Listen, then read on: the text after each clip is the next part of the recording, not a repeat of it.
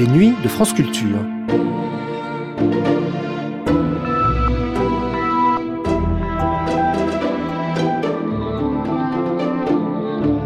Les nuits de France Culture, une mémoire radiophonique.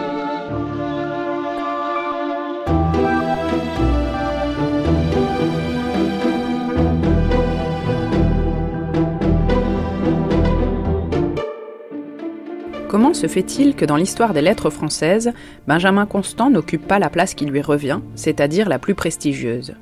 N'est-il pas le premier grand penseur de la démocratie libérale L'auteur d'une vaste et profonde méditation sur la religion Un autobiographe lucide et ironique?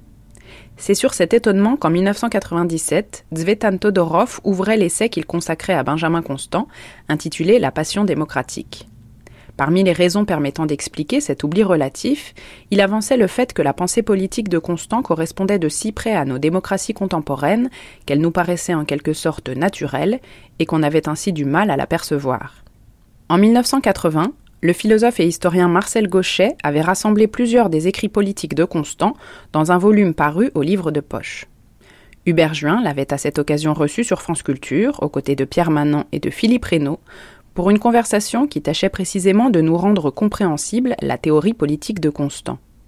Une pensée élaborée entre deux révolutions, celle de 1789 et celle de 1830, et qu'il convenait, pour commencer, de resituer dans son temps. Relecture, Benjamin Constant, première diffusion sur France Culture le 12 décembre 1980. Relecture, une émission d'Hubert Juin réalisée par Anne Lemaître. Aujourd'hui, Benjamin Constant avec la participation de Pierre Manant, Philippe Reynaud et Marcel Gauchet. Texte lu par François Mestre, René Farabet et Patrice Galbeau.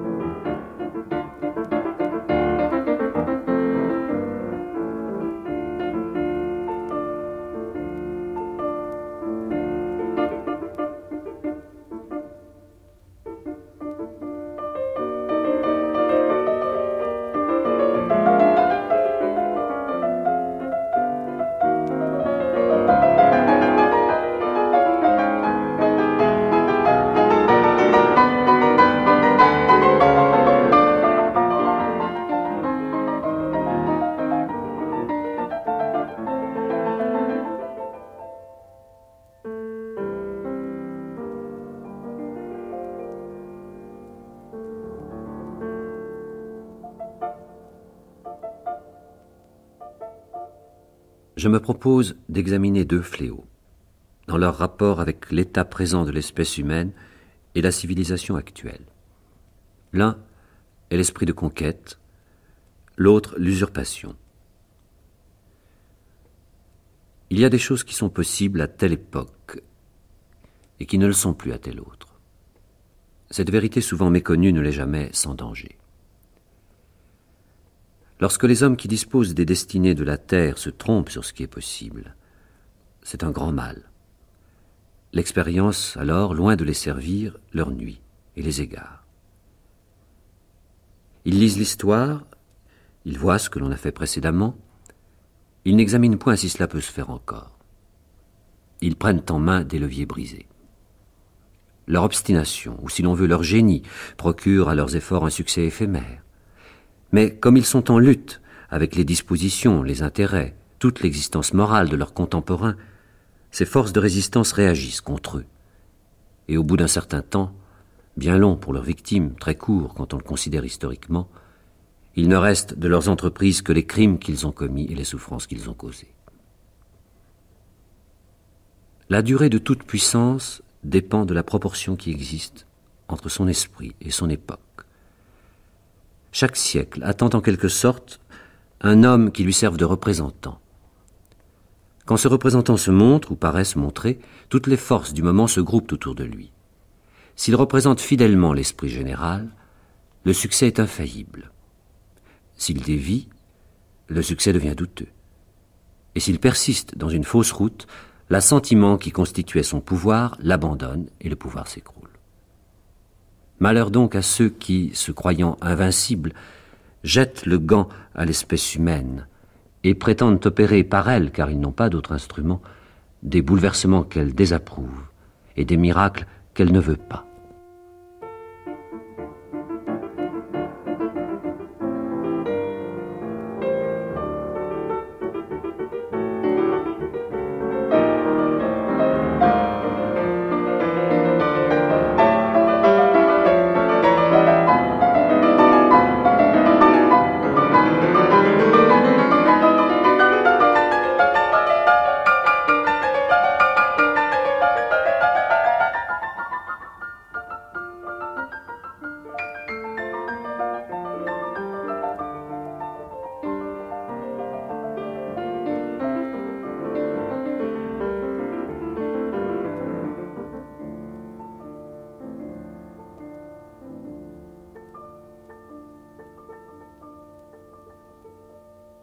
Ce qu'on vient d'entendre est un texte de Benjamin Constant. Benjamin Constant, euh, je pense pour nos auditeurs, c'est d'abord l'auteur d'Adolphe, c'est-à-dire une sorte d'écrivain romantique qui a écrit une façon de René, à la Chateaubriand peut-être, en plus mièvre, à mon avis. C'est un texte que personnellement je n'aime pas beaucoup. Mais il se fait qu'il y a un autre Benjamin Constant un Benjamin Constant curieusement occulté, le Benjamin Constant politique. On pourrait dire, et nous en parlerons bien entendu, un théoricien du libéralisme. Je dis ce mot libéralisme avec les guillemets qui s'imposent, puisqu'il faudra tenter de le définir et d'avoir une approche de ce libéralisme dans une époque où quand même le saint-simonisme commence déjà à exister, où euh, vraiment des luttes, des luttes politiques, des luttes de pensée politique euh, s'accomplissent. Il y a les rapports, bien sûr, avec le bonapartisme, avec la Révolution d'abord, bien sûr, le bonapartisme, l'Empire et les 100 jours et la carrière qui va euh, s'en suivre, bien sûr, puisque Benjamin Constant fera partie de toutes ces luttes euh, politiques évidentes. Ce sera un grand ténor, disons, d'une opposition, d'une certaine opposition que nous devrons définir également. Il se fait que dans la collection plurielle, euh, qui est une excellente collection d'ailleurs, qui paraît au livre de poche, vient de paraître sous le titre de La liberté chez les modernes, un choix essentiel de texte politique de Benjamin Constant. Ce n'est pas l'œuvre politique complète de Benjamin Constant. Il s'en faut. Mais enfin, c'est vraiment l'essentiel. Alors, nous devons cette édition à Marcel Gaucher, qui a fait d'ailleurs une préface absolument remarquable à mes yeux, à euh, cette édition euh, de textes capitaux, vraiment capitaux. Enfin, euh, je pense qu'il s'agit là d'une réflexion politique très actuelle et que chacun aujourd'hui, finalement, alors que préparons des, élections importantes, que chacun devrait lire et méditer, quitte à y trouver soit des exemples, soit des exemples de critiques, au contraire. Les écrits euh, politiques de Benjamin Constant ont été occultés, c'est exact, mais enfin, je voudrais quand même dire qu'en librairie, on peut encore trouver d'une façon assez facile euh, les écrits et discours politiques en deux volumes qu'avait publié Pozzo di Borgo euh, chez Pauvert, qu'on trouve encore, et également de Pozzo di Borgo, et toujours chez Pauvert, les mémoires sur les 100 jours. Nous y reviendrons parce que c'est quand même un texte clé texte capital, un texte dans lequel on pourrait voir à la fois l'explication d'une trahison ou la justification d'une fidélité. À chacun de choisir. Je parlais d'Adolphe, alors je voudrais dire que quand même il vient de paraître euh, un Adolphe, c'est-à-dire une édition d'Adolphe, due euh, à Paul Delbouille, à la Société des éditions des belles lettres, et qui vraiment, à ce moment-là, est la première édition que nous puissions posséder où jouent les manuscrits et les différentes éditions d'Adolphe. C'est un livre absolument remarquable. Que dire encore? Vient de paraître euh, chez Zlatkin, dans la collection Ressources, de l'esprit de conquête et de l'usurpation, c'est-à-dire la première édition parisienne 1814, de cet écrit fondamental de Benjamin Constant. C'est présenté par euh, Ephraim Arpas. Je tiens surtout à le signaler d'abord parce qu'il est toujours très agréable d'avoir en reprint, comme on dit, c'est-à-dire en reproduction photographiée ou photographique, un texte comme celui-là.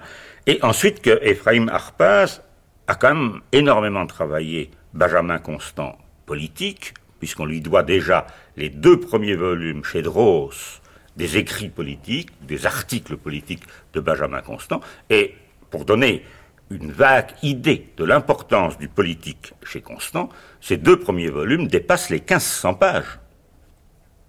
Et ce sont des volumes inauguraux. Il est à, mi-chemin. Euh, je dois dire aussi que Ephraim Arpas a publié chez Klingsik euh, le premier volume d'une correspondance très intéressante, celle de Benjamin Constant et de Madame euh, Récamier.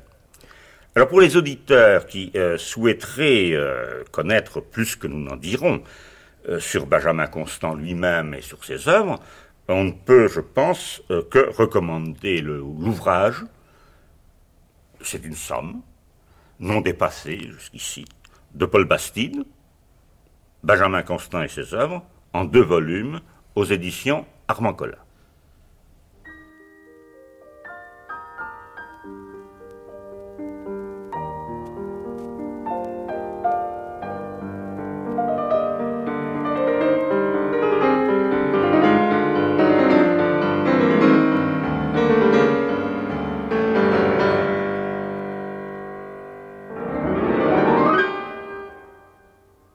Je suppose une nation éclairée, enrichie des travaux de plusieurs générations studieuses, possédant des chefs-d'œuvre de tout genre, ayant fait d'immenses progrès dans les sciences et dans les arts. Si l'autorité mettait des entraves à la manifestation de la pensée et à l'activité de l'esprit, cette nation pourrait vivre quelque temps sur ses capitaux anciens, pour ainsi dire, sur ses lumières acquises mais rien ne se renouvellerait dans ses idées. Le principe reproducteur serait desséché. Durant quelques années, la vanité suppléerait à l'amour des Lumières. Des sophistes, se rappelant l'éclat et la considération que donnaient auparavant les travaux littéraires, se livreraient à des travaux du même genre en apparence. Ils combattraient avec des écrits le bien que des écrits auraient fait, et tant qu'il resterait quelques traces des principes libéraux, il y aurait dans la littérature une espèce de mouvement, une sorte de lutte contre ces écrits et ces principes. Mais ce mouvement serait un héritage de la liberté détruite. À mesure qu'on en ferait disparaître les derniers vestiges, les dernières traditions, il y aurait moins de succès et moins de profit à continuer des attaques, chaque jour plus superflues. Quand tout aurait disparu, le combat finirait parce que les combattants n'apercevraient plus d'adversaires, et les vainqueurs comme les vaincus garderait le silence. Qui sait si l'autorité ne jugerait pas utile de l'imposer? Elle ne voudrait pas que l'on réveillât des souvenirs éteints, qu'on agitât des questions délaissées. Elle pèserait sur ses acolytes, trop zélés comme autrefois sur ses ennemis. Elle défendrait d'écrire, même dans son sens, sur les intérêts de l'espèce humaine, comme je ne sais quel gouvernement dévot avait interdit de parler de Dieu en bien ou en mal. On déclarerait sur quelles questions l'esprit humain pourrait s'exercer. On lui permettrait de s'ébattre, avec subordination toutefois, dans l'enceinte qui lui serait concédée. Mais anathème à lui s'il franchit cette enceinte. Si, n'abjurant pas sa céleste origine, il se livre à des spéculations défendues, s'il ose penser que sa destination la plus noble n'est pas la décoration ingénieuse de sujets frivoles, la louange à droite, la déclamation sonore sur des objets indifférents, mais que le ciel et sa nature l'ont constitué tribunal éternel où tout s'analyse, où tout s'examine, où tout se juge en dernier ressort.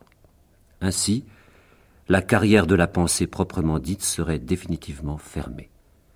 La génération éclairée disparaîtrait graduellement, la génération suivante ne voyant dans les occupations intellectuelles aucun avantage, y voyant même des dangers, s'en détacherait sans retour. En vain direz-vous que l'esprit humain pourrait briller encore dans la littérature légère, qu'il pourrait se livrer aux sciences exactes et naturelles, qu'il pourrait s'adonner aux arts.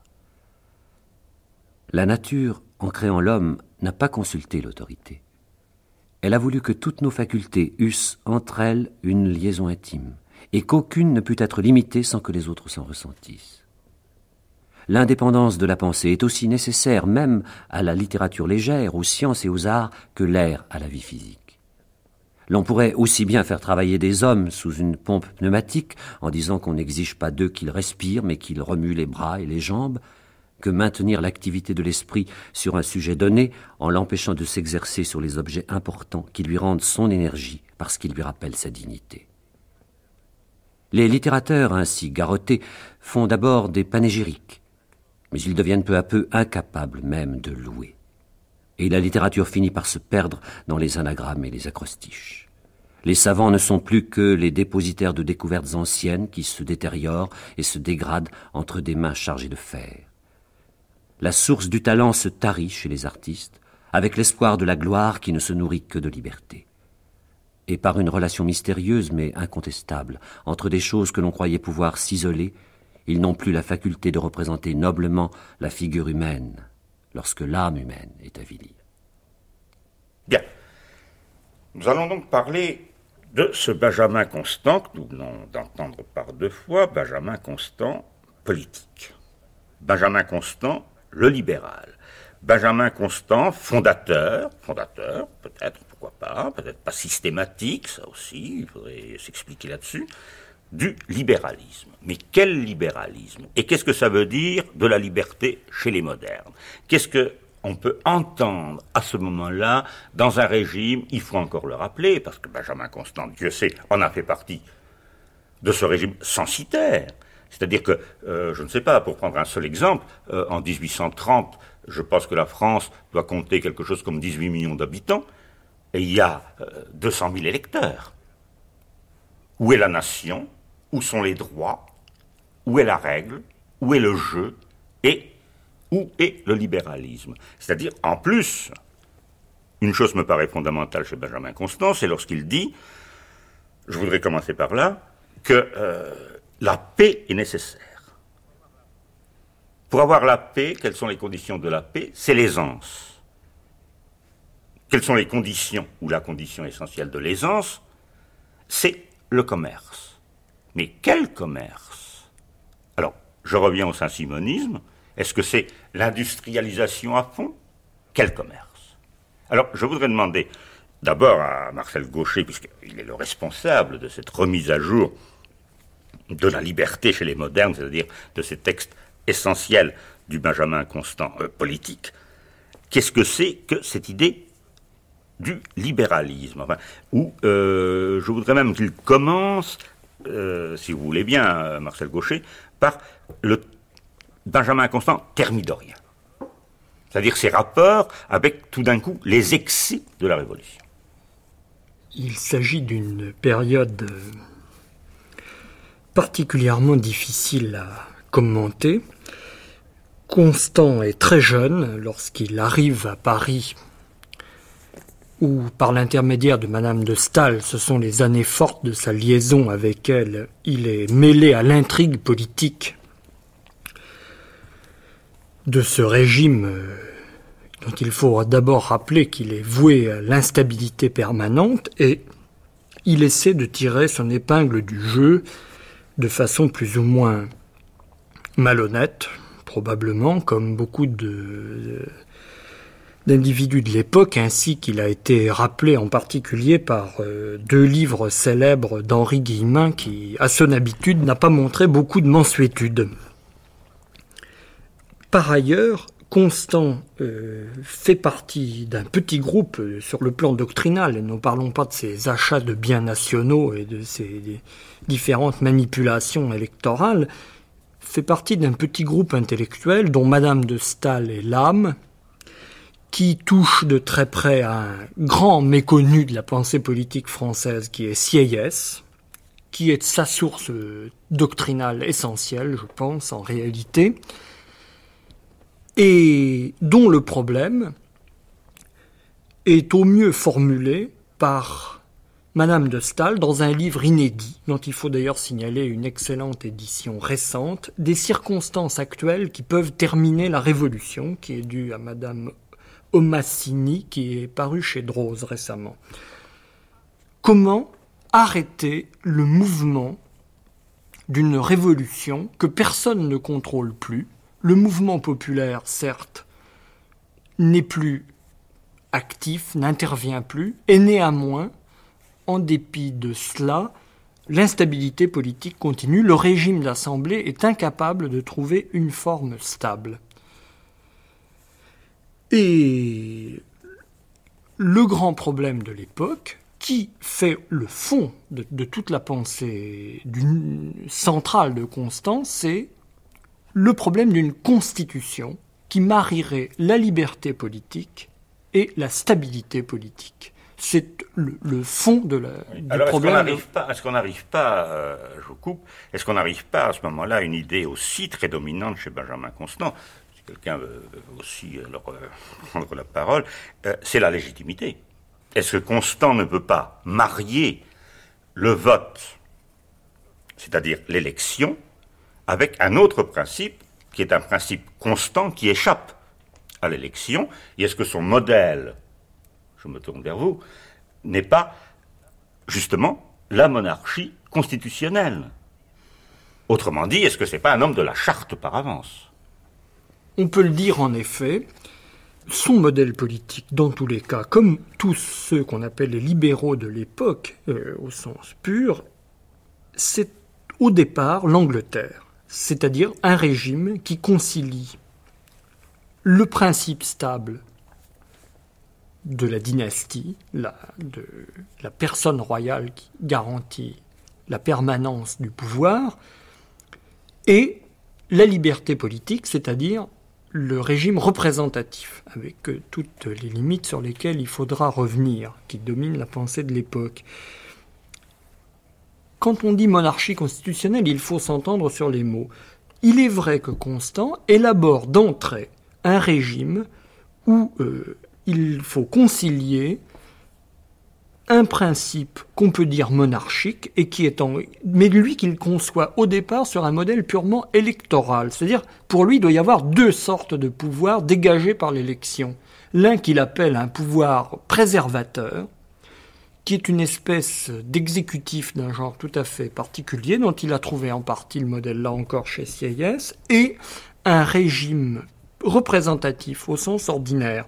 Donc, on est l'expérience traumatique dont il part, c'est qu'un régime purement représentatif, intégralement représentatif, est tout sauf un régime qu'on pourrait dire démocratique, c'est-à-dire que les mandataires du peuple échappent absolument à son contrôle, font n'en font qu'à leur tête, sans souci aucun de responsabilité. Donc, au-delà de l'élection proprement dite, de la représentation, il faut une espèce de super pouvoir qui peut être exercé par le monarque, en effet, mais qu'il conçoit au départ comme un pouvoir pouvant être dégagé aussi par l'élection, selon un autre mode. Bon, mais alors, Pierre Manon, est-ce que nous n'arrivons pas là, si j'ai bien écouté euh, ce que vient de dire Marcel Gaucher, est-ce que nous n'arrivons pas là tout simplement au système des deux assemblées C'est-à-dire le Sénat et l'Assemblée nationale.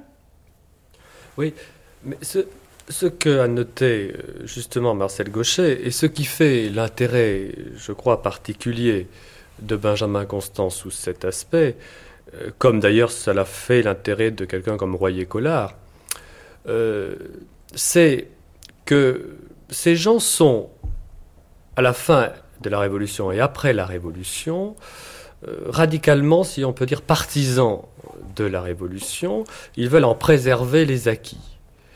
Mais euh, ils se demandent comment est maîtrisable un régime qui place euh, l'ordre politique à la merci, en quelque sorte, de la volonté du peuple ou de la volonté des représentants du peuple.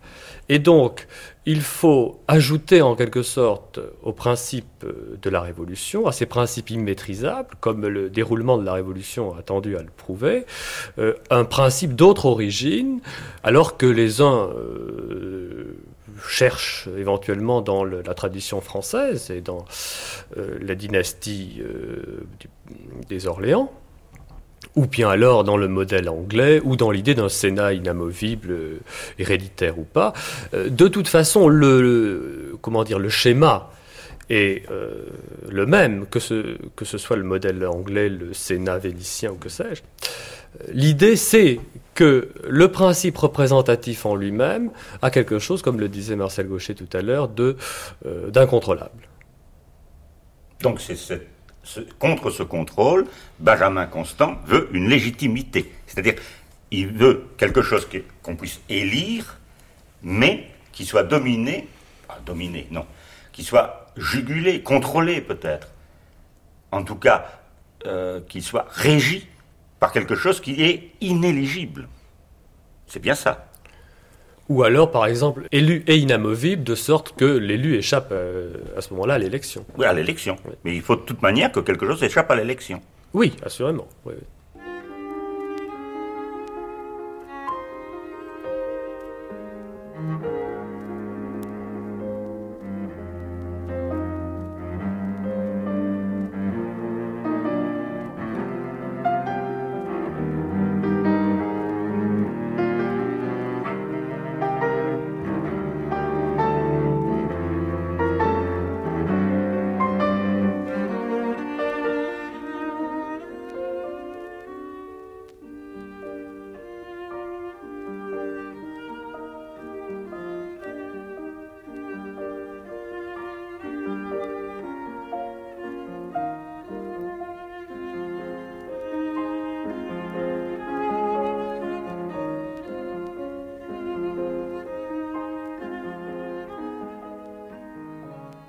L'arbitraire, soit qu'il s'exerce au nom d'un seul ou au nom de tous, poursuit l'homme dans tous ses moyens de repos et de bonheur.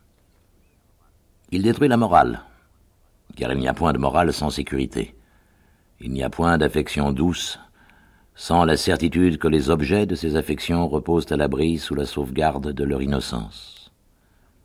Lorsque l'arbitraire frappe sans scrupule les hommes qui lui sont suspects, ce n'est pas seulement un individu qu'il persécute, c'est la nation entière qui l'indigne d'abord et qu'il dégrade ensuite.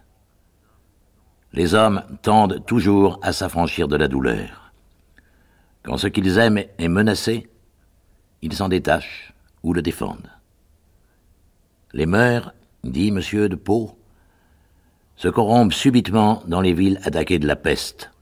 On s'y vole l'un l'autre en mourant. L'arbitraire est au moral ce que la peste est au physique.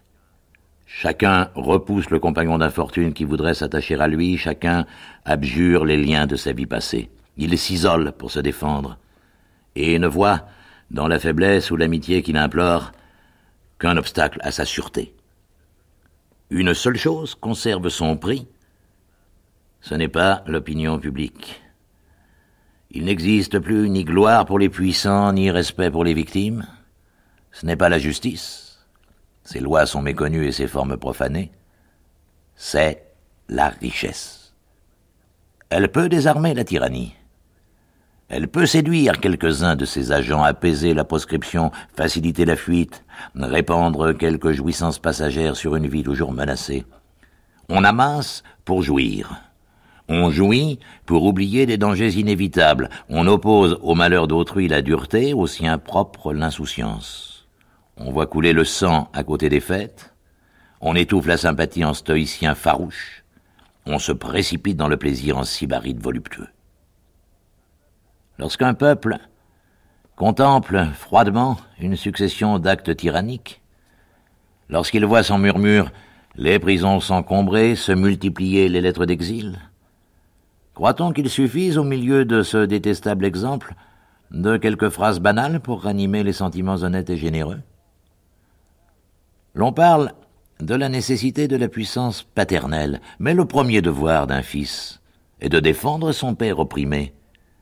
Et lorsque vous enlevez un père du milieu de ses enfants, lorsque vous forcez ces derniers à garder un lâche silence, que devient l'effet de vos maximes et de vos codes, de vos déclamations et de vos lois? L'on rend hommage à la sainteté du mariage. Mais sur une dénonciation ténébreuse, sur un simple soupçon, par une mesure qu'on appelle de police, on sépare un époux de sa femme, une femme de son mari. Pense-t-on que l'amour conjugal s'éteigne et renaisse tour à tour comme il convient à l'autorité? L'on vante les liens domestiques. Mais la sanction des liens domestiques, c'est la liberté individuelle, l'espoir fondé de vivre ensemble, de vivre libre, dans l'asile que la justice garantit aux citoyens. Si les liens domestiques existaient, les pères, les enfants, les époux, les femmes, les amis, les proches de ceux que l'arbitraire opprime, se soumettraient-ils à cet arbitraire? On parle de crédit, de commerce, d'industrie, mais celui qu'on arrête a des créanciers dont la fortune s'appuie sur la sienne, des associés intéressés à ces entreprises. L'effet de sa détention n'est pas seulement la perte momentanée de sa liberté, mais l'interruption de ses spéculations, peut-être sa ruine. Cette ruine s'étend à tous les copartageants de ses intérêts. Elle s'étend plus loin encore, elle frappe toutes les opinions, elle ébranle toutes les sécurités. Lorsqu'un individu souffre sans avoir été reconnu coupable, tout ce qui n'est pas dépourvu d'intelligence se croit menacé, avec raison, car la garantie est détruite. L'on se tait parce qu'on a peur. Mais toutes les transactions s'en ressentent. La terre tremble et l'on ne marche qu'avec effroi. Tout se tient dans nos associations nombreuses au milieu de nos relations si compliquées. Les injustices qu'on nomme partielles sont d'intarissables sources de malheur public. Il n'est pas donné au pouvoir de les circonscrire dans une sphère déterminée. On ne saurait faire la part de l'iniquité. Une seule loi barbare décide de la législation tout entière. Aucune loi juste ne demeure inviolable auprès d'une seule mesure qui soit illégale. On ne peut refuser la liberté aux uns et l'accorder aux autres. Supposer un seul acte de rigueur contre des hommes qui ne soient pas convaincus, toute liberté devient impossible celle de la presse. On s'en servira pour émouvoir le peuple en faveur de victimes peut-être innocentes. La liberté individuelle. Ceux que vous poursuivez s'en prévaudront pour vous échapper. La liberté d'industrie. Elle fournira des ressources aux proscrits. Il faudra donc les gêner toutes, les anéantir également. Les hommes voudraient transiger avec la justice, sortir de son cercle pour un jour, pour un obstacle, et rentrer ensuite dans l'ordre. Il voudrait la garantie de la règle et le succès de l'exception. La nature s'y oppose. Son système est complet et régulier. Une seule déviation le détruit comme, dans un calcul arithmétique, l'erreur d'un chiffre ou de mille fausse de même le résultat.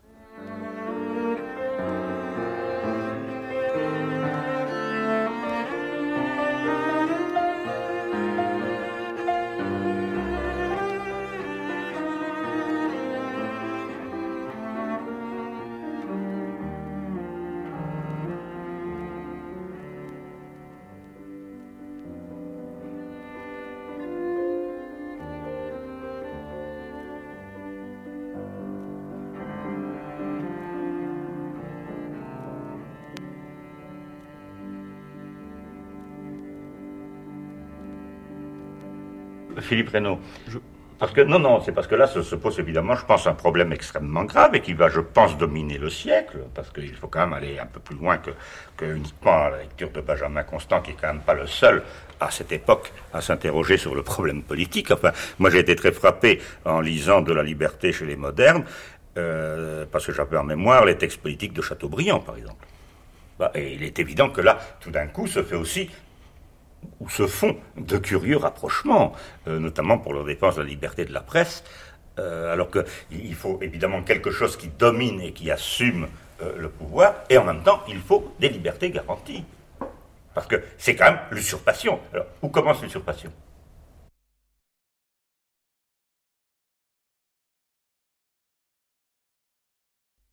Je crois qu'il y a, euh, dans, ce que vous dites, euh, les, uns et les autres, ce qu'on voit très, très clairement, c'est qu'il y a, je crois, chez, chez Constant, une, une mutation qui est restée, euh, qui n'a pas toujours été très, très bien vue, des, principes libéraux. Et l'idée de, de, deux pouvoirs, un éligible qui représenterait la volonté populaire, l'autre qui représenterait un, un pouvoir de, de contrôle, euh, me paraît en fait euh, dépendre de, deux choses. D'une part, l'idée très ancienne qu'il y a dans le pouvoir quelque chose qui doit être euh, incarné dans une personne précise, ou dans une institution. Ou dans une institution et de préférence dans une personne. Mm. C'est un, une idée qui est à la fois ancienne et qui a également des lettres de noblesse moderne, puisqu'on la retrouve de, de Hobbes jusqu'à Hegel. Et il y a aussi quelque chose qui est très, je crois, très spécifique chez Constant, euh, c'est euh, une division des, principes politiques entre euh, les principes du gouvernement légitime, où là, il reprend, contrairement à Chateaubriand, contrairement à la plupart des libéraux de l'époque, il reprend une bonne partie de l'héritage rousseauiste, puisqu'il commence d'ailleurs les, principes de politique euh, il commencera les principes de politique en disant que l'idée de la souveraineté de la volonté générale ne pourrait pas, ne peut pas être sérieusement contestée, et que et il l'établit, ceci l'établit à partir d'un raisonnement qui est tout à fait rousseauiste, euh, qui oppose rigoureusement la, force et le droit, mais euh, d'autre part, et comme quelque chose qui est tout à fait indépendant du problème de la qualification du régime juste, il définit à côté de, disons, de la, distinction entre un, État euh, légitime fondé sur la volonté populaire et un autre, euh, qui serait fondé sur la, sur la force. Euh, ce qui le oppose comme une exigence tout à fait irréductible, ce sont les droits de l'individu. Et les droits de l'individu qui sont posés indépendamment d'un contexte, disons, de, de représentation politique. Alors je crois qu'on a probablement, dans cette, dans cette théorie des, des deux pouvoirs, euh, quelque chose qui introduit dans un, contexte tout à fait moderne une idée qui est ancienne, du, une idée du, du pouvoir incarné, mais euh, au profit, cette fois-ci, euh, d'une conception dans, lequel, dans laquelle les droits de l'individu sont l'objet d'une affirmation morale, euh, sont l'objet d'une affirmation qui transcende la politique et qui ne, ne peut pas être euh, résolue à travers, disons, une, euh, une économie du pouvoir.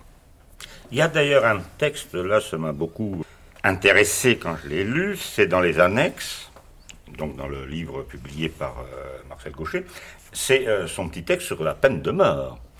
je le trouve, à cette époque surtout, assez, assez extraordinaire, parce que là, on voit très bien à quel point la liberté individuelle et l'oppression du pouvoir euh, finalement finissent par se résoudre, ou par tenter de se résoudre, euh, dans la conception que Benjamin Constant se fait d'un monde mais qui est peut-être un monde impossible, enfin. C'est-à-dire qui est un, monde en pleine mutation, mais ce qu'il est dans cette mutation, il, est vrai, je répète encore, qu'il parle dans une France un peu dépeuplée, qu'il parle, euh, je pense, parce qu'il faut aussi rectifier des images, euh, je pense qu'aujourd'hui, euh, on a toujours dans l'esprit l'Empire, enfin, c'est-à-dire la gloire, la fanfare, le tintamarre. Je pense que l'Empire a été une période extrêmement grise, extrêmement insupportable à vivre par le peuple français. Euh, pas, il, faut quand même remettre, puisque ces textes-ci datent aussi, il faudra parler des 100 jours, bien sûr, nous y viendrons, mais il est évident que lorsqu'il écrit cela, c'est quand même au sortir de cette époque euh, finalement épouvantable. La peine de mort, même réduite à la simple privation de la vie, a été l'objet des réclamations de plusieurs philosophes estimables. Ils ont contesté à la société le droit d'infliger cette peine qui leur semblait excéder sa juridiction. Mais ils n'ont pas considéré que tous les raisonnements qu'ils employaient s'appliquaient à toutes les autres peines un peu rigoureuses. Si la loi devait s'abstenir de mettre un terme à la vie des coupables, elle devrait s'abstenir de tout ce qui peut l'abréger. Or, la détention, les travaux forcés, la déportation, l'exil même, toutes les souffrances, soit physiques, soit morales, accélèrent la fin de l'existence qu'elles atteignent. Les châtiments qu'on a voulu substituer à la peine de mort ne sont pour la plupart, comme je l'ai dit ailleurs, que cette même peine infligée en détail, et presque toujours d'une manière plus lente et plus douloureuse. La peine de mort est, de plus, la seule qui n'ait pas l'inconvénient de vouer une foule d'hommes à des fonctions odieuses et avilissantes. J'aime mieux quelques bourreaux que beaucoup de geôliers. J'aime mieux qu'un petit nombre d'agents déplorables, d'une sévérité nécessaire, rejetés avec horreur par la société, se consacrent à l'affreux métier d'exécuter quelques criminels, que si une multitude se condamnait pour un misérable salaire à veiller sur les coupables et à se rendre l'instrument perpétuel de leur malheur prolongé. Mais, en admettant la peine de mort, ai-je besoin de dire que je ne l'admets que pour les cas très rares notre code actuel la prodigue avec une profusion scandaleuse. Les attentats simples contre la propriété, l'intention seule du crime, de quelque nature que ce crime puisse être, les délits politiques, s'ils n'ont pas fait répandre le sang, ne doivent jamais attirer cette peine. Quand on considère l'état de misère ou de privation perpétuelle auquel, dans toutes les sociétés humaines, une classe nombreuse et déshéritée est toujours réduite. Quand on se représente dans combien de circonstances le travail même n'offre à cette classe qu'une ressource ou illusoire ou insuffisante. Quand on réfléchit que d'ordinaire, cette ressource lui manque alors qu'elle en a le plus besoin et que, plus il y a d'indigents à qui le travail serait nécessaire, plus il leur est difficile d'obtenir ce travail qui seul les préserverait de la mort ou du crime. Quand on se peint ces malheureux, environnés de leur famille, sans abri, sans nourriture et sans vêtements, et qu'en descendant au fond de son propre cœur on se demande ce qu'on éprouverait à leur place, repoussé par la dureté, blessé par l'insolence, l'on devient moins impitoyable pour des délits qui ne supposent pas, comme l'homicide, l'oubli des sentiments naturels. Le meurtre est la violation des lois de la nature. Les attentats contre la propriété sont la violation d'une convention sociale. Cette convention sévère doit être observée. La loi doit s'armer pour la maintenir, mais elle ne doit pas, dédaigneuse de toutes les gradations du crime, frapper de la peine réservée à celui qui s'est montré sans pitié, le malheureux qu'a peut-être égaré, la pitié même, pour les souffrants qui l'entourent.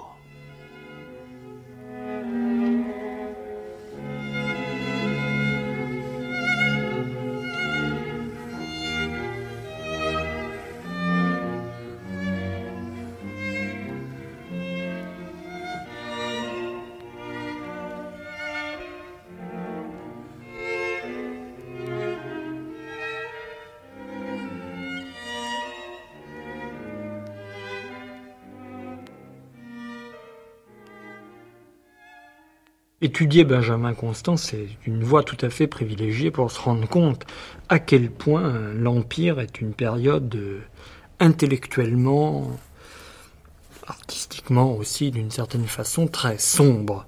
Et peut-être même, et peut-être même économiquement. Moi, je, ne sais pas. Moi, j'ai euh, lisant les, témoignages du temps, pas si vous êtes de mon avis, on a quand même l'impression que voilà, quand même, le, peuple français tremble. Enfin, il y, a, la, conscription, il y a les réquisitions, il y, a, une pesanteur économique euh, épouvantable qui, pèse euh, tous azimuts euh, sur le peuple. Pourquoi? Parce qu'il faut nourrir la grande armée, parce qu'il faut des hommes pour la grande armée, parce que il faut, il faut, faut que la, cavalerie suive, que la tendance suive. Il faut donc trouver de, un régime policier en plus.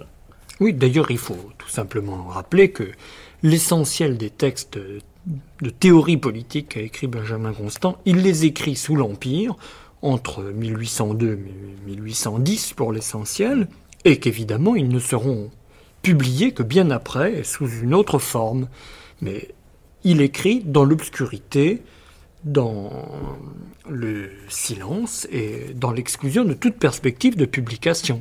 Car, euh, en effet, la publication de tels livres est purement et simplement impossible au moment où il les écrit. Et il faut dire euh, aussi que probablement une des raisons pour lesquelles Constant, à l'inverse, a été refoulé comme penseur politique tient à son opposition à Napoléon. Car euh, probablement que cette image antipatriotique de l'opposant à Napoléon était particulièrement sanctionnée par la postérité qui l'a qui a ramené Napoléon comme une gloire nationale. Ben alors, continuons un petit peu, euh, Marcel Gaucher. Alors, je ne sais pas, c'est, Pierre Manant ou Philippe Reynaud qui vont me répondre sur ce plan. C'est pas une question que je pose, c'est une idée que j'aimais simplement comme ça. Je me demande si l'occultation assez constante pendant des années et des années, c'est-à-dire depuis sa mort jusqu'à aujourd'hui, euh, des écrits politiques de Benjamin Constant ne tient pas en ceci, c'est que tant qu'il y a eu la genèse des totalitarismes, la pensée de Benjamin Constant devait être écartée, c'est-à-dire elle était gênante. Que le libéralisme de Benjamin Constant s'opposait par son écriture même, par les quelque chose, les phrases essentielles qu'il dit, à la construction de tout totalitarisme. Je crois que vous n'êtes pas d'accord, Pierre Manon. Je crois que c'est inexact, dans la mesure où votre filet a des mailles trop, trop grosses. Euh, c'est dans le contexte français que ça explique très, clairement, très aisément le, décrit euh, de Benjamin Constant ou sa pauvre réputation politique, c'est que tout simplement les deux grands partis qui se sont opposés au cours du XIXe siècle et dont l'opposition ne s'est estompée que dans cette dernière génération, c'est au fond le parti pro-révolutionnaire et le parti contre-révolutionnaire. Et il est évident que Benjamin Constant n'est ni de l'un ni de l'autre, c'est-à-dire il n'a aucun respect euh, pour euh, les performances de la Convention euh, ou de, de l'Empire d'un côté, donc il ne... il n'adhère pas à la légende dorée de la Révolution, mais il n'adhère pas non plus à la légende noire et à la légende dorée de l'Ancien Régime, qui a poursuivi une carrière considérable tout au cours du XIXe siècle. Il, ne dirait pas les usines ruinent nos châteaux. Non, non, non, mais ces, principes le, le, plaçaient dans une situation très inconfortable en France, qui, ou qui a été inconfortable pendant euh, un siècle et demi, qui est la situation du libéral. Oui, mais alors justement, alors euh, essayons de creuser, si vous voulez bien, un peu cette idée du libéral. Alors je, je voudrais évidemment qu'on abandonne un peu la période euh, napoléonienne, si vous voulez, euh, pour aller un peu plus loin, puis nous, y reviendrons. Ben, c'est, disons, la période de Louis-Philippe. Bon, où Louis-Philippe, il y a quand même les deux, les deux grands partis libéraux, enfin disons celui de la résistance, enfin avec Guizot, et celui du progrès, disons, avec, avec Lafitte. Il est évident que Louis-Philippe, qui, qui, qui est malin comme un singe, à mes yeux, euh, commence évidemment par mettre au pouvoir le parti euh, du progrès, enfin, c'est-à-dire Lafitte et ses amis, puis euh, il est très vite usé ce parti, n'est-ce pas? Et après succède le parti de, de la résistance, comme on le baptisait. Et Constant reste dans l'opposition. Il n'est pas d'accord. Il est quand même quoi? Dans quel parti faut-il le ranger? Dans quel libéralisme faut-il le ranger? Alors, je, parce que je voulais en, venir à ceci, c'est qu'on on se trouve à ce moment-là, à mes yeux, dans une époque où il y a quand même le saint-simonisme, où il y a l'industrialisation à outrance, où il y a le enrichissez-vous, fameux, pas, de, de, de, Guizot, et où, est Constant? Bah, Alors, c'est pour ça que je rejoins un peu Chateaubriand là-dedans. Enfin... On n'a pas les preuves de sa pensée, puisque ben, il collabore dans, un journal, la Minerve, la Minerve française, qui est un, vraiment effectivement un, organe libéral, qui n'est pas comme le Globe, c'est-à-dire qui n'est le Globe étant saint-simonien, la Minerve est d'un autre libéralisme. C'est cette couleur du libéralisme de Constant que je voudrais qu'on dégage. C'est pas un libéralisme euh, saint-simonien et pour cause, et c'est très opposé au saint-simonisme si vous voulez, mais c'est très lié euh, à l'idée économique nouvelle, parce que pour Benjamin Constant, euh, le grand intérêt de la liberté, et c'est aussi ce qui a donné à, son libéralisme une couleur peu sympathique pendant des générations, des générations successives, c'est que la liberté a, disons, son principal intérêt dans ses effets indirects. Euh, et son effet indirect, c'est la prospérité économique euh, qui euh, est la condition et, mais c'est ce qu'il appelle l'aisance. Oui. Alors, est-ce qu'il n'y a pas une différence entre ce qu'il appelle l'aisance et ce que les Sassimoniens vont appeler l'industrie?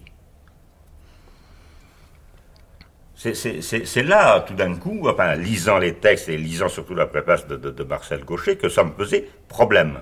Je crois que le, désaccord avec les, les Saint-Simoniens euh, avait été assez bien analysé dans le livre de, de Bénichou sur le qui s'appelle le temps des prophètes sur les, les penseurs de la, sur les, les, penseurs de la restauration qui montre très bien que l'opposition tient euh, à une disons un conflit entre une idée euh, organiciste du, du, progrès et une idée euh, organiciste de, de, la société qui veut que la société soit soit une et que son unité se, se traduise par la, la formation d'une unité des esprits alors que Constant n'a pas cessé disons de, de, de combattre de toutes ses forces euh, une telle idée.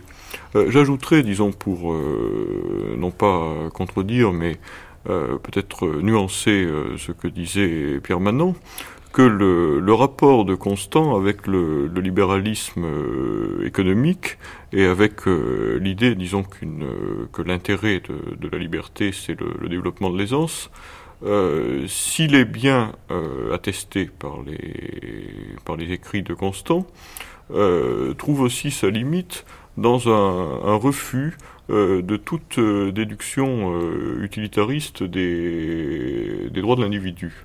il y a une polémique contre Jeremy Bentham, par exemple, qui est tout à fait intéressante et qui, vise à établir que même si les, les, effets d'une argumentation utilitariste qui montrerait la, corrélation entre les, les, droits individuels et le développement de la prospérité euh, sont de, bons effets. Et si on peut employer une argumentation de ce type, on ne peut pas fonder euh, la liberté individuelle sur quelque chose euh, de ce genre. ne serait-ce que parce que si l'illusion se, se, crée d'une efficacité plus grande d'une politique non libérale, l'exigence des, des, droits de l'homme se trouverait disparaître.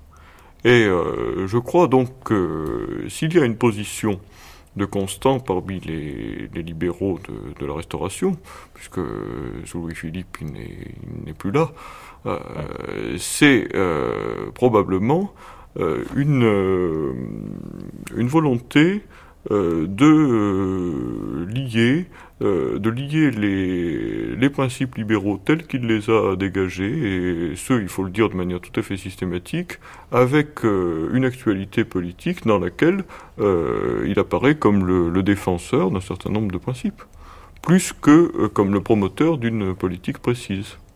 il a d'ailleurs là-dessus des textes explicites. Je ne, crois pas qu'il y a de, de ligne de Benjamin Constant.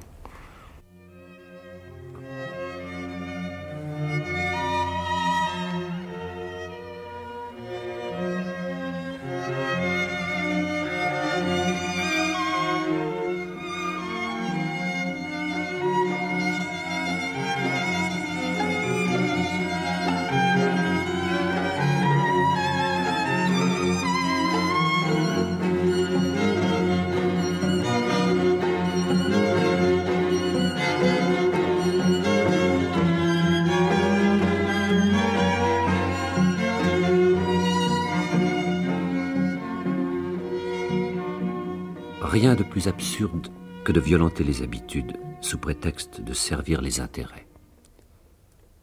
Le premier des intérêts, c'est d'être heureux, et les habitudes forment une partie essentielle du bonheur. Il est évident que des peuples placés dans des situations, élevés dans des coutumes, habitant des lieux dissemblables, ne peuvent être ramenés à des formes, à des usages, à des pratiques, à des lois absolument pareilles, sans une contrainte qui leur coûte beaucoup plus qu'elle ne leur vaut. La série d'idées dont leur être moral s'est formé graduellement et dès leur naissance ne peut être modifiée par un arrangement purement nominal, purement extérieur, indépendant de leur volonté. Même dans les États constitués depuis longtemps, et dont l'amalgame a perdu l'odieux de la violence et de la conquête, on voit le patriotisme qui naît des variétés locales, seul genre de patriotisme véritable, renaître comme de ses cendres dès que la main du pouvoir allège un instant son action les magistrats des plus petites communes se complaisent à les embellir. Ils en entretiennent avec soin les monuments antiques. Il y a presque dans chaque village un érudit qui aime à raconter ses rustiques annales et qu'on écoute avec respect. Les habitants trouvent du plaisir à tout ce qui leur donne l'apparence même trompeuse d'être constitués en corps de nation et réunis par des liens particuliers. On sent que s'ils n'étaient arrêtés dans le développement de cette inclination innocente et bienfaisante, il se formerait bientôt en eux une sorte d'honneur communal, pour ainsi dire, d'honneur de ville, d'honneur de province, qui serait à la fois une jouissance et une vertu. Mais la jalousie de l'autorité les surveille, s'alarme et brise le germe prêt à éclore. L'attachement aux coutumes locales tient à tous les sentiments désintéressés, nobles et pieux. Quelle politique déplorable que celle qui en fait de la rébellion. Qu'arrive-t-il? Que dans tous les États où l'on détruit ainsi toute vie partielle, un petit État se forme au centre? Dans la capitale s'agglomèrent tous les intérêts. Là vont s'agiter toutes les ambitions, le reste est immobile. Les individus perdus dans un isolement contre nature, étrangers au lieu de leur naissance, sans contact avec le passé, ne vivant que dans un présent rapide et jetés comme des atomes sur une plaine immense et nivelée, se détachent d'une patrie qu'ils n'aperçoivent nulle part et dont l'ensemble leur devient indifférent parce que leur affection ne peut se reposer sur aucune de ces parties. La variété, c'est de l'organisation. L'uniformité, c'est du mécanisme. La variété, c'est la vie. L'uniformité, c'est la mort. La conquête a donc de nos jours un désavantage additionnel et qu'elle n'avait pas dans l'Antiquité. Elle poursuit les vaincus dans l'intérieur de leur existence. Elle les mutile pour les réduire à une proportion uniforme. Jadis les conquérants exigeaient que les députés des nations conquises parussent à genoux en leur présence. Aujourd'hui, c'est le moral de l'homme qu'on veut prosterner. On parle sans cesse du grand empire, de la nation entière, notions abstraites qui n'ont aucune réalité. Le grand empire n'est rien quand on le conçoit à part des provinces. La nation entière n'est rien quand on la sépare des fractions qui la composent. C'est en défendant les droits des fractions qu'on défend les droits de la nation entière, car elles se trouvent réparties dans chacune de ces fractions. Si on les dépouille successivement de ce qu'elles ont de plus cher, si chacune, isolée pour être victime, redevient, par une étrange métamorphose, portion du grand tout, pour servir de prétexte au sacrifice d'une autre portion, l'on immole à l'être abstrait les êtres réels. L'on offre au peuple en masse l'holocauste du peuple en détail.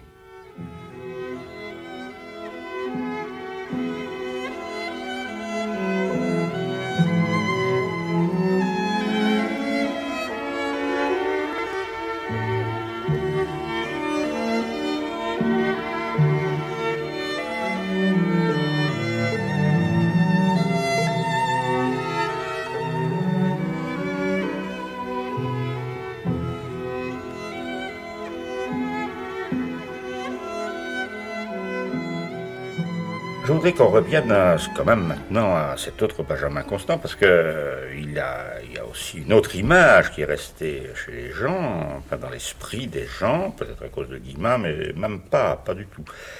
Euh, je me trompais en disant à cause de Henri Guillemin, parce que Henri Guillemin l'attaque parce que c'est un, un profiteur. Mais il est resté une autre idée, c'est le Constant, le Benjamin Constant traître. C'est-à-dire le Benjamin Constant qui, au moment des 100 jours, se rallie à l'empereur.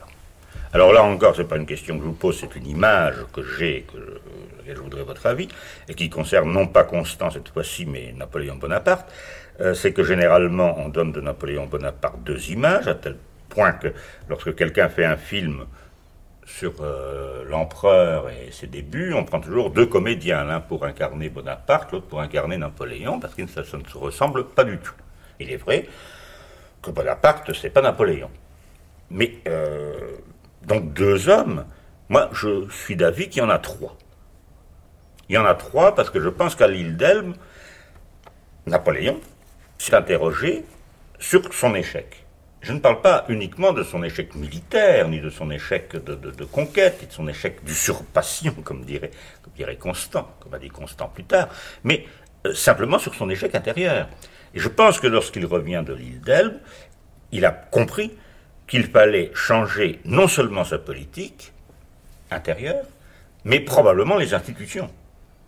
Et c'est à ce moment-là que l'on pourrait expliquer, ou à partir de là, que l'on pourrait expliquer un certain nombre de ralliements depuis la marche de la Provence, enfin jusqu'à Waterloo, d'un certain nombre de, de, personnes dont on s'étonne trop facilement ou trop aisément qu'elles soient qu'elles aient abandonné si vite le, roi proscrit à Gand pour, retrouver Napoléon. Je pense que Napoléon revient avec une autre politique, avec une autre idée politique, et que est-ce qu'il y a vraiment une trahison de Benjamin Constant vis-à-vis -vis de ses idées, ou bien est-ce qu'il n'y a pas un ralliement tout d'un coup de Benjamin Constant à un homme qui justement, lui, a modifié son idée politique? Il faut euh, rappeler quand même les faits qui sont, il est vrai, d'apparence un peu durs pour Constant, qui ont accrédité cette image. Il est en Allemagne au moment où le déclin de Napoléon s'amorce avec euh, la retraite de Russie. Il euh, se réjouit expressément de ce que le sort des armes tourne en sa défaveur dans le pamphlet terrible qu'il publie alors qu'il est dans le camp des ennemis de Napoléon. Il le publie d'abord à Hanovre de l'esprit de conquête et de l'usurpation qu'il réédite plusieurs fois. Il est plus ou moins à ce moment-là dans la mouvance de Bernadotte, qui est plus ou moins lui aussi candidat à la succession de Napoléon, de façon tout à fait aberrante d'ailleurs. Il rentre à Paris. alors là, dans le journal, on voit très bien Constant dit il faut choisir le bon cheval. oui, et d'ailleurs, il choisit absolument le plus mauvais. il n'était pas très doué pour le tiercé. Non. Parce que c'est le, je pense que c'est la meilleure réponse qu'on puisse faire euh, à tous ces détracteurs, euh, c'est qu'on peut sûrement concéder qu'il a un côté noir, mais il a un côté qui le rend plus sympathique, c'est qu'il est extrêmement maladroit en politique, et que dans toute cette affaire, il s'est conduit de la manière la plus lamentable.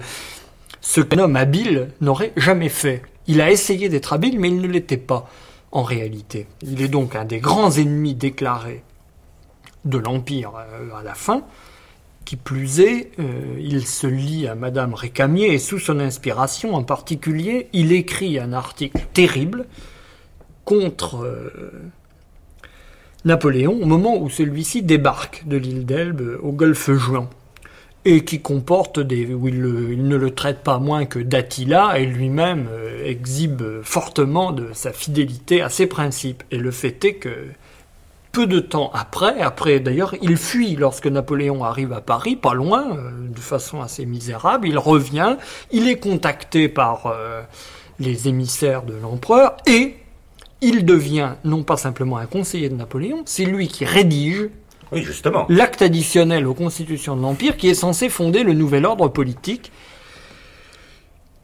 il euh, se grille très vite, et d'ailleurs de façon assez cynique, il note dans son journal que ça, tourne pas très bien pour lui, et c'est le moment qu'il choisit pour publier précisément ses principes de politique, pour rappeler que néanmoins, bien que conseiller du tyran, euh, il n'en pense pas moins. Et puis c'est Waterloo, quelques, deux semaines après la publication de ses principes, et il reste en effet l'image d'un homme incompréhensible dans ses pagnodis et qu'il a d'ailleurs payé sa vie durant ensuite, euh, car il est, il c'est aussi un homme discrédité politiquement, même, euh, même parmi ses amis libéraux. Il a quelque chose de sulfureux à cause de cette trahison. Alors, je pense qu'il y a un élément qu'il ne faut pas perdre de vue. Euh, Constant fait partie de ces gens obsédés par l'idée d'une nouvelle sur le continent de la participation politique. Il veut faire une carrière politique, c'est son obsession, et d'ailleurs, euh, du jour où l'élection lui est ouverte, il abandonne ses chères études sans le moindre scrupule ni le moindre euh, regret pour se consacrer à la carrière politique. Il y a une obsession de la carrière politique, de la participation aux affaires, qu'il ne faut pas oublier, qui a joué certainement un rôle. Je ne crois pas que, d'autre part, dans l'appréciation de Napoléon, que Constant a nécessairement cru que Napoléon avait changé. Mais son idée plus réaliste, en un sens, était que, même s'il n'avait pas changé, et c'est un peu ce, qu'il croit probablement, les circonstances lui obligent de changer et que il est raisonnable de fonder une espérance politique C'est ce que je voulais dire. Je n'ai pas dit que Napoléon lui-même changeait, mais que Napoléon avait, Était... retour de l'île d'Elbe, était obligé bien entendu, de changer. Et que c'est dans cette mouvance ou de ce changement que Benjamin Constant s'est engouffré. Oui. Ah bah, bah, probablement à tort, bien sûr, puisqu'on continue et on persiste à, le lui reprocher. Avec un élément important, c'est que euh, la première restauration a extrêmement déçu tous les individus de couleur libérale qui ont vu arriver un régime intégralement réactionnaire où le haut du pavé était tenu par des individus ne visant ni plus ni moins que le rétablissement d'un régime contre-révolutionnaire. Oui, bah d'ailleurs euh, Louis XVIII signait, je pense, ses ordonnances depuis le la 19e année de, mon règne, enfin, euh, quand on abolissait... oui, il euh, s'agissait d'abolir la révolution. bien sûr, on, traînait la, duchesse d'Angoulême comme ça, un peu partout, c'était effectivement... Donc, euh, entre deux mots, entre une restauration aberrante et du reste à ses yeux intenable, et un Napoléon qui, malgré tout, est pour lui un homme de la Révolution et qui emporte les acquis, il choisit. Et d'autre part, il y a probablement, et c'est là où l'élément, on peut dire doctrinaire, étrangement, chez cet homme, l'idée que les hommes ne sont rien en regard des principes. Et que, hmm. qu'importe Napoléon, Qu'importe Louis XVIII le lendemain, l'important, c'est les principes qui vont régner. Et il pensait assurément que Napoléon pouvait se plier à n'importe quel principe. C'est un homme qui croit à la force des idées très au-delà de la volonté des hommes. Si des principes peuvent s'établir qui sont ceux d'un vrai régime, de liberté, Napoléon s'y coulera et sa personne n'a aucune importance. C'est l'élément proprement doctrinaire qu'on voit régulièrement ressurgir et qui explique une espèce d'indifférence aux circonstances, aux, individus chargés d'appliquer. Il y a, un, homme qui, a une espèce de passion abstraite pour l'idée et qui considère comme de très peu d'importance la manière dont ça se passe concrètement.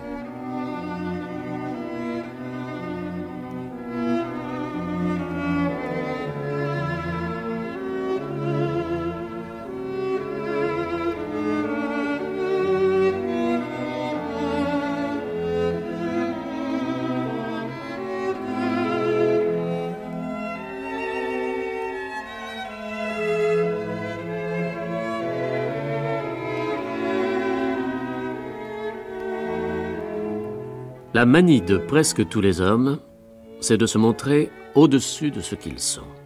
La manie des écrivains, c'est de se montrer des hommes d'État. En conséquence, tous les grands développements de force extrajudiciaires, tous les recours aux mesures illégales dans les circonstances périlleuses, ont été de siècle en siècle racontés avec respect et décrits avec complaisance. L'auteur, paisiblement assis à son bureau, lance de tous côtés l'arbitraire, cherche à mettre dans son style la rapidité qu'il recommande dans les mesures, se croit pour un moment revêtu du pouvoir, parce qu'il en l'abus, réchauffe sa vie spéculative de toutes les démonstrations de force et de puissance dont il décore ses phrases, se donne ainsi quelque chose du plaisir de l'autorité, répète à tue-tête les grands mots de salut du peuple, de loi suprême, d'intérêt public, est en admiration de sa profondeur, s'émerveille de son énergie. Pauvre imbécile. Il parle des hommes qui ne demandent pas mieux que de l'écouter et qui, à la première occasion, feront sur lui-même l'expérience de sa théorie. Cette vanité qui a faussé le jugement de tant d'écrivains a eu plus d'inconvénients qu'on ne pense pendant nos dissensions civiles. Tous les esprits médiocres, conquérants passagers d'une portion de l'autorité, était rempli de toutes ces maximes d'autant plus agréables à la sottise qu'elles lui servent à trancher les nœuds qu'elle ne peut délier. Il ne rêvait que mesures de salut public, grandes mesures, coups d'État. Il se croyait des génies extraordinaires parce qu'il s'écartait à chaque pas des moyens ordinaires. Il se proclamait des têtes vastes parce que la justice leur paraissait une chose étroite. À chaque crime politique qu'ils commettaient, on les entendait s'écrier Nous avons encore une fois sauvé la patrie. Certes, nous devons en être suffisamment convaincus. C'est une patrie bientôt perdue qu'une patrie ainsi sauvée chaque jour.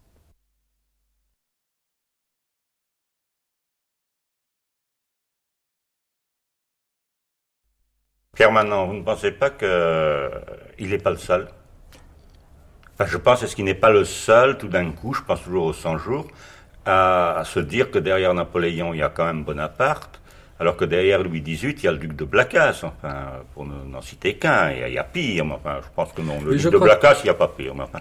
Oui, je pense que Marcel Gauchet a dit l'essentiel lorsqu'il a dit que Benjamin Constant était un homme à principe, et euh, il tenait euh, oui, mais ce n'est pas un autant. si, si, si, c'est un doctrinaire.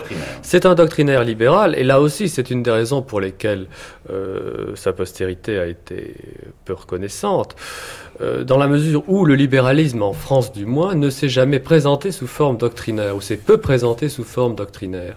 Benjamin Constant offre une doctrine libérale presque complète, mais c'est précisément ce qu'on lui reproche, ou ce qu'on risque de lui reprocher. Il part de l'individu et des droits absolus de l'individu. Du reste, euh, comme l'a noté tout à l'heure Philippe Reynaud d'une façon euh, extrêmement euh, complexe, mais enfin, il part toujours de l'indépendance absolue de l'individu. Et à partir de, ces, de ce que Faguet appelait 500 000 sécessions individuelles, il fait une république. Hmm. et c'est, si vous voulez, ce caractère extrême de son individualisme qui le rend en quelque sorte improbable, irréel pour sa postérité libérale.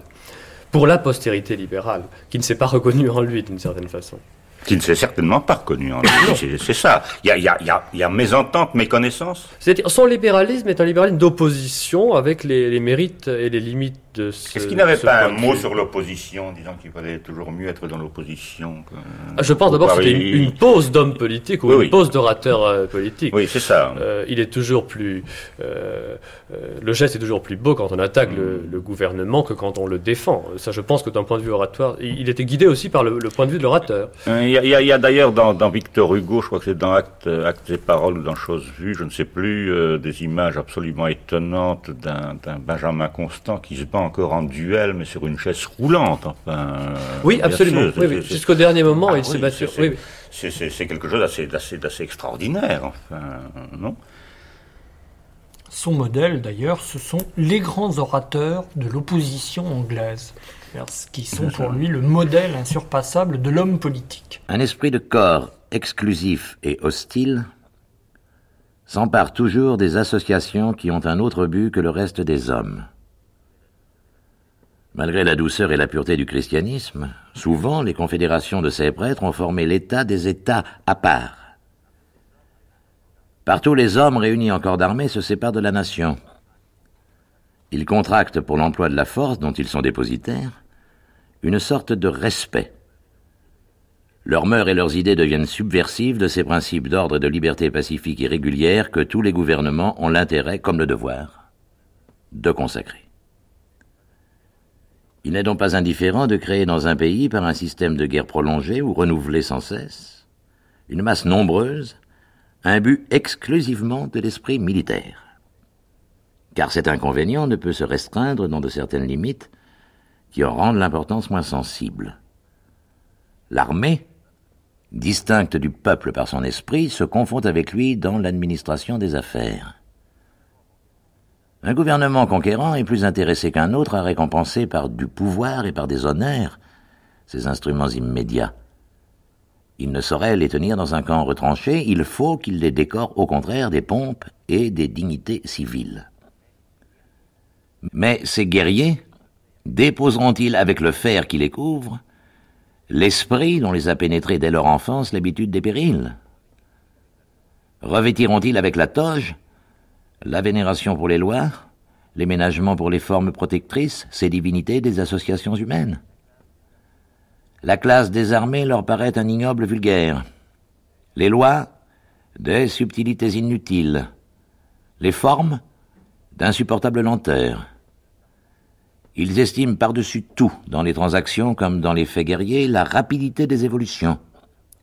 L'unanimité leur semble nécessaire dans les opinions comme le même uniforme dans les troupes. L'opposition leur est un désordre, le raisonnement une révolte, les tribunaux des conseils de guerre, les juges des soldats qui ont leurs consignes, les accusés des ennemis, les jugements des batailles. Ceci n'est point une exagération fantastique. N'avons-nous pas vu, durant ces vingt dernières années, s'introduire dans presque toute l'Europe une justice militaire, dont le premier principe était d'abréger les formes, comme si toute abréviation des formes n'était pas le plus révoltant sophisme. Car si les formes sont inutiles, tous les tribunaux doivent les bannir. Si elles sont nécessaires, tous doivent les respecter. Et certes, plus l'accusation est grave, moins l'examen est superflu. N'avons-nous pas vu siéger sans cesse parmi les juges des hommes dont le vêtement seul annonçait qu'ils étaient voués à l'obéissance, et ne pouvaient en conséquence être des juges indépendants?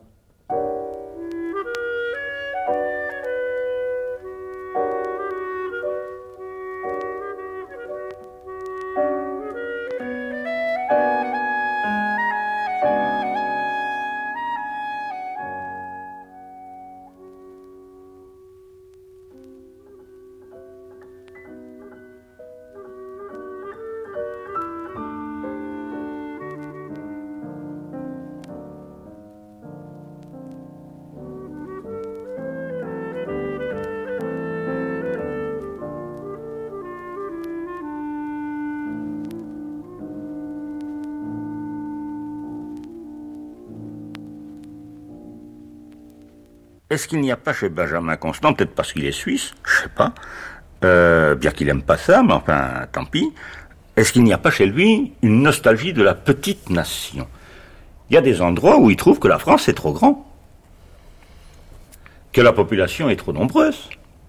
Il dit il dit alors très clairement, n'est-ce pas, que par exemple, oui, euh, il y a même chez lui euh, euh une, volonté euh, anticentraliste, enfin, dans laquelle il prétend que les provinces pourraient parfaitement se gouverner, que ce serait beaucoup mieux si les provinces se gouvernaient elles-mêmes plutôt que d'être noyées avec leur particularisme. Ça, c'est évidemment rejoint évidemment sa défense de la liberté individuelle. Enfin, il y a chez lui cela aussi, n'est-ce pas? Il trouve tout d'un coup que cette France est devenue trop grande. Oui, c'est un fédéraliste, c'est une de ses originalités politiques, là encore, dans la tradition française, qui n'a pas dû contribuer. Hum, quant. Quant à ces nostalgies du petit pays, il y a probablement la nostalgie de l'homme qui, en effet, a beaucoup lu Rousseau et qui, pour qui euh, la taille d'un pays pose un problème politique euh, considérable. Parce qu'il le dit, il le dit clairement. hein. Il le dit, mais je pense que néanmoins, il fait partie. Son, le, le, titre d'un de ses livres euh, toujours pas édité qu'il a mmh. écrit mmh. au Jour Noir de l'Empire s'intitule précisément des, en substance comment établir la République dans un grand pays, ce qui est le problème de, de cette époque. C'est-à-dire, euh, problème mis en relief par l'anarchie de la période révolutionnaire, l'incapacité du gouvernement à, à, faire réellement appliquer ces directives à l'échelle du pays et de la manière de, de faire participer politiquement des millions de citoyens. oui, mais alors là, il est coincé. L'histoire le coince. Étant donné que, que, nous avons un vote censitaire, et je reviens à des chiffres, enfin, euh, finalement, l'élection, c'est quoi? Et, qui peut être élu En plus, pour être élu, je crois qu'il faut payer euh, quelque chose comme 1000 francs euh, d'impôts. Euh, pour pouvoir euh, élire quelqu'un, il faut en gagner au moins 200. Euh, enfin, je veux dire, payer au moins 200 francs d'impôts. Ça, ça, réduit extraordinairement. Enfin, il, il y a une sorte de bluff quand même lorsqu'on parle d'éligibilité dans un moment où l'éligibilité est déjà, si vous voulez, n'est que permise qu'à des gens qui sont élus par bah, ce que lui appellera l'aisance, ou parce que ce, ce qu'il appellera le commerce. Encore que le commerce ne donne pas le droit à l'élection, puisque la patente, par exemple, n'est pas reconnue comme, euh, comme sens, n'est-ce pas? Mais est-ce qu'il n'y a pas justement à partir du moment où on n'est pas euh, on n'est pas rousseauiste, euh, où on n'est pas un doctrinaire de, de la démocratie, euh, est-ce que le problème ne se pose pas simplement en termes de différence entre un régime qui euh, est fondé explicitement sur la force et un régime qui est fondé sur le consensus. Euh, un régime censitaire euh, repose sur la souveraineté du peuple, non pas tellement en ce que les représentants y sont élus, mais en ce qu'il est reconnu par la majorité de la population et qu'il ne repose pas sur une violence de, de que l'État ferait. Mais où est cette reconnaissance? Elle est dans le, elle est dans le consensus et dans l'absence de violence que le que l'État fait à la société. Oui, alors là nous arrivons quand même, je pense, à, à la fin de cette émission aussi, mais au nœud, je pense, chez Constant. Alors on revient peut-être à ce que nous évoquions au début, c'est-à-dire euh, la légitimité et l'élection. Bien, mais tout se passe chez Constant comme si les hommes pouvaient, par l'élection, par la représentation, peser sur la société, mais qu'ils sont incapables de créer la société. Autrement dit, la société préexiste L'homme peut peser sur l'État, mais il n'est pas fondateur. Moi, c'est dans la lecture, enfin, de, de, des textes euh, réunis par euh, Marcel Gauchet, c'est ce qui m'a frappé, enfin, la liberté chez les modernes. Tout se passe comme si, bon, très bien, on élit des gens qui élisent euh, même les gens, ce sont les deux assemblées, si vous voulez. Il y a peut-être une légitimité là-dessus, enfin, souhaitable pour maintenir justement une continuité, mais on n'est pas fondateur, et l'homme n'est pas fondateur de la société. La, la société préexiste ou semble préexister euh, à l'ensemble des individus qui la constituent. Marcel Gauchet, c'est oui. quand même, ou bien j'ai mal lu. Il faut peut-être revenir sur le, ce problème de, du mécanisme censitaire, qui est, il faut le dire, une de ces images forces qui, indiscutable d'ailleurs, qui empêche le plus de comprendre euh, cette période d'un point de vue politique, car c'est l'image scolaire, l'image force qui pèse extraordinairement sur la représentation de ce temps et qui marque, on peut dire d'infamie d'ailleurs, la tradition bourgeoise en France. euh, pour dire cette démocratie bourgeoise n'est pas une vraie démocratie, la preuve, n'est-ce pas? Il y a le système censitaire.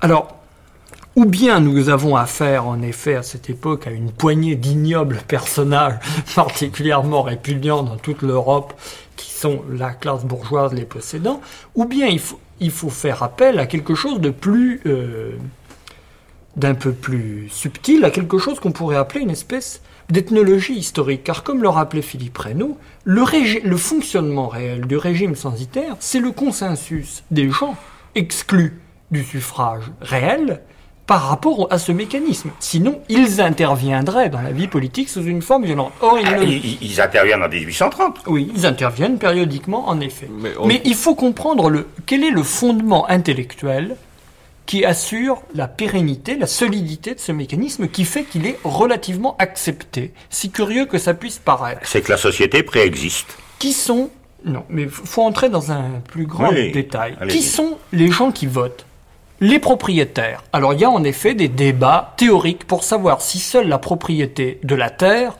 donne le droit à l'élection, parce que c'est la seule vraie propriété, ou si la propriété commerciale. Ou la patente. La propriété commerciale. Bon, n'entrons pas là-dedans. Pourquoi les propriétaires? Parce que ce sont les seuls hommes libres. On a là l'héritage de deux siècles de réflexion européenne. Seul le propriétaire est l'homme libre. Comment un, un, communiste radical comme Babeuf peut-il concevoir sous la Révolution un régime libre? C'est une association de propriétaires. Seule la propriété peut fonder la liberté.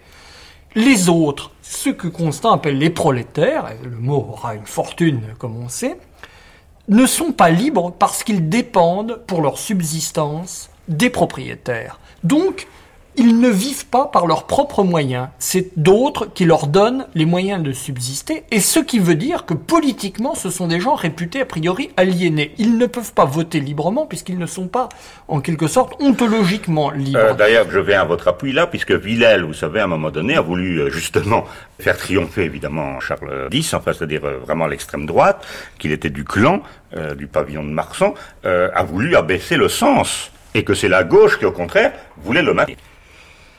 Et simplement, quel est l'élément qui a disloqué cette pensée censitaire qui oppose ceux qui ont la propriété et ceux qui ne l'ont pas? C'est le phénomène moderne, économiquement clé de notre époque, du capitalisme moderne, le salariat. Car le salarié est un homme qui n'est pas un propriétaire, qui est payé par quelqu'un d'autre, mais qui est néanmoins conçu socialement comme libre. Ce que n'est pas le non-propriétaire de l'époque de Constant du point de vue de la représentation sociale. C'est, il faut reprendre là euh, des catégories littéralement d'anthropologie historique pour rentrer dans la peau des gens de cette mm. époque et comprendre selon quel mécanisme mental de, des choses qui nous paraissent aussi aberrantes ont pu fonctionner très solidement. Philippe Reynaud. Oui, je voulais euh, ajouter à ce que dit euh, Marcel Gaucher euh, un point qui, irait dans le, sens de ce que vous avez dit, cette idée que chez Constant, la société préexiste et que l'homme n'est pas créateur de la société, même s'il est libre. En fait, je crois que ce que Constant retrouve, et retrouve d'ailleurs avec tous les, libéraux conséquents, c'est un problème de, philosophie de l'histoire qui se pose dès qu'on veut concevoir une société qui euh, ne serait pas régi par la contrainte. Parce que, euh, ou bien on considère que l'unité de la société euh, vient d'un projet, d'un projet global. Et dans ce cas, on peut concevoir l'idée d'une société autocréatrice qui se donnerait un projet. C'est à peu près comme ça qu'on peut tirer Rousseau, disons, dans le sens d'une doctrine de la, démocratie directe. Mais si on a justement l'idée que ce qui compte, c'est la liberté individuelle, y compris la liberté des passions, euh, la passion de, de, l'intérêt, par exemple, de l'acquisition du gain, ce qu'on doit considérer, c'est que la, société euh, va se régler euh, toute seule à travers les, les, stratégies de, de, tous les individus, mais ce qu'on trouve aussi, c'est l'idée que les individus agissent librement, que en agissant librement, ils concourent à l'unité de la société, mais qu'ils n'y concourent absolument pas à travers ce que eux, ils avaient visé. Et euh, je parlais tout à l'heure de la nostalgie de, Constant, euh, c'est à peu près sur ce point qu'elle se concentre à mon avis, c'est dans cette idée que euh, l'individu dans la société moderne est libre, mais c'est une liberté qui correspond à une absence de projet social global. Et euh, je crois que le paradoxe que, que, soulève Constant, il est assez difficile pour qu'on ne puisse pas, disons, le, le, le réduire à un problème d'opinion parce qu'il est assez difficile de concevoir comment la, la, la société euh, pourrait faire part à, toutes les, enfin, du moins à un certain nombre de, de passions et trouver son unité à travers elles, euh, sans considérer en même temps euh, que euh, le sens de, le sens du, du fonctionnement global échappe à, à, chacun des individus. C'est d'ailleurs toutes les problématiques de l'aliénation ultérieure partent de, de ce problème-là. Bien écoutez, je pense que nous n'avons pas fait le tour complet de, Benjamin Constant politique parce que c'est trop riche. Moi, je conseille vivement la lecture quand même et la méditation de ce livre qui vient de paraître euh, dans la collection plurielle au livre de poche de la liberté chez les modernes. Et je me suis dit que finalement, on ne pouvait pas très bien comprendre des grandes œuvres du siècle, notamment par exemple, je sais pas, je parle de Balzac, je parle de Victor Hugo, sans les textes politiques de Constant.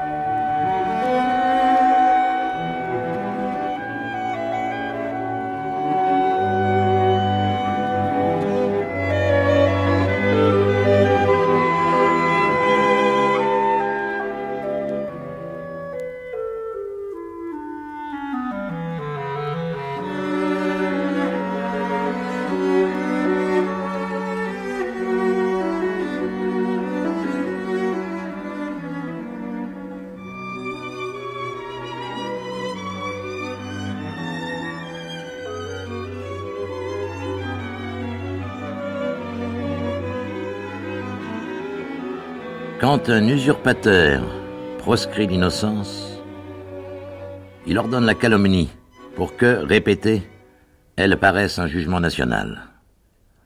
Le despote interdit la discussion et n'exige que l'obéissance, l'usurpateur prescrit un examen dérisoire comme préface de l'approbation. Cette contrefaction de la liberté réunit tous les maux de l'anarchie et tous ceux de l'esclavage. Il n'y a point de terme à la tyrannie qui veut arracher les symptômes du consentement. Les hommes paisibles sont persécutés comme indifférents, les hommes énergiques comme dangereux. La servitude est sans repos, l'agitation sans jouissance. Cette agitation ne ressemble à la vie morale que comme ressemble à la vie physique ces convulsions hideuses qu'un art plus effrayant qu'utile imprime aux cadavres sans les ranimer. C'est l'usurpation qui a inventé ces prétendues sanctions, ces adresses, ces félicitations monotones, tribut habituel qu'à toutes les époques, les mêmes hommes prodiguent, presque dans les mêmes mots, aux mesures les plus opposées. La peur y vient singer tous les dehors du courage pour se féliciter de la honte et pour remercier du malheur. Singulier genre d'artifice dont nul n'est la dupe. Comédie convenue, qui n'en impose à personne, et qui depuis longtemps aurait dû succomber sous les traits du ridicule. Mais le ridicule attaque tout et ne détruit rien. Chacun pense avoir reconquis par la moquerie l'honneur de l'indépendance, et, content d'avoir désavoué ses actions par ses paroles, se trouve à l'aise pour démentir ses paroles par ses actions. Qui ne sent que plus un gouvernement est oppressif, plus les citoyens épouvantés s'empresseront de lui faire hommage de leur enthousiasme de commande. Ne voyez-vous pas? À côté des registres que chacun signe d'une main tremblante, ses délateurs et ses soldats. Ne lisez-vous pas ces proclamations déclarant factieux ou rebelles ceux dont le suffrage serait négatif? Qu'est-ce qu'interroger un peuple au milieu des cachots? Et sous l'empire de l'arbitraire, sinon demander aux adversaires de la puissance une liste pour les reconnaître et pour les frapper à loisir L'usurpateur, cependant, enregistre ses acclamations et ses harangues. L'avenir le jugera sur ces monuments érigés par lui. Où le peuple fut tellement vil, dira-t-on, le gouvernement dut être tyrannique. Rome ne se prosternait pas devant Marc Aurèle, mais devant Tibère et Caracalla. Le despotisme étouffe la liberté de la presse. L'usurpation la parodie. Or, quand la liberté de la presse est tout à fait comprimée, l'opinion sommeille, mais rien ne l'égare. Quand au contraire des écrivains soudoyés s'en saisissent, ils discutent, comme s'il était question de convaincre. Ils s'emportent, comme s'il y avait de l'opposition, ils insultent, comme si l'on possédait la faculté de répondre. Leurs diffamations absurdes précèdent des condamnations barbares, leurs plaisanteries féroces prélude à d'illégales condamnations. Leur démonstration nous ferait croire que leurs victimes résistent, comme en voyant de loin les danses frénétiques des sauvages autour des captifs qu'ils tourmentent, on dirait qu'ils combattent les malheureux qu'ils vont dévorer. Le despotisme, en un mot, règne par le silence et laisse à l'homme le droit de se taire, l'usurpation le condamne à parler. Elle le poursuit dans le sanctuaire intime de sa pensée, et le forçant à mentir à sa conscience, elle lui ravit la dernière consolation qui reste encore à l'opprimé.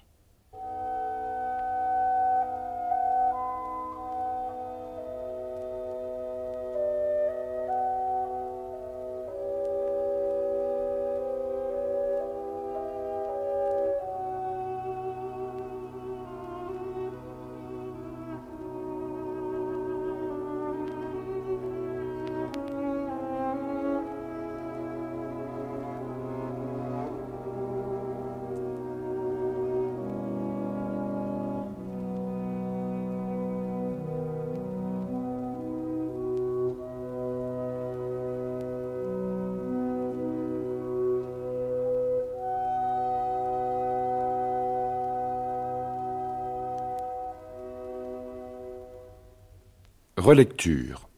Une émission d'Hubert Juin. Aujourd'hui, Benjamin Constant. Avec la participation de Pierre Manant, Philippe Reynaud et Marcel Gaucher. Texte lu par François Mestre, René Farabet et Patrice Galbeau. Chef opérateur du son, Robert Altabert. Collaboration technique, Bernard Astier. Assistante, Cécile Tranvan. Réalisation, Anne Lemaître. Cette émission a été diffusée pour la première fois sur France Culture le 12 décembre 1980. Vous pouvez la réécouter ou la télécharger en ligne sur le site de France Culture ou sur l'application Radio France.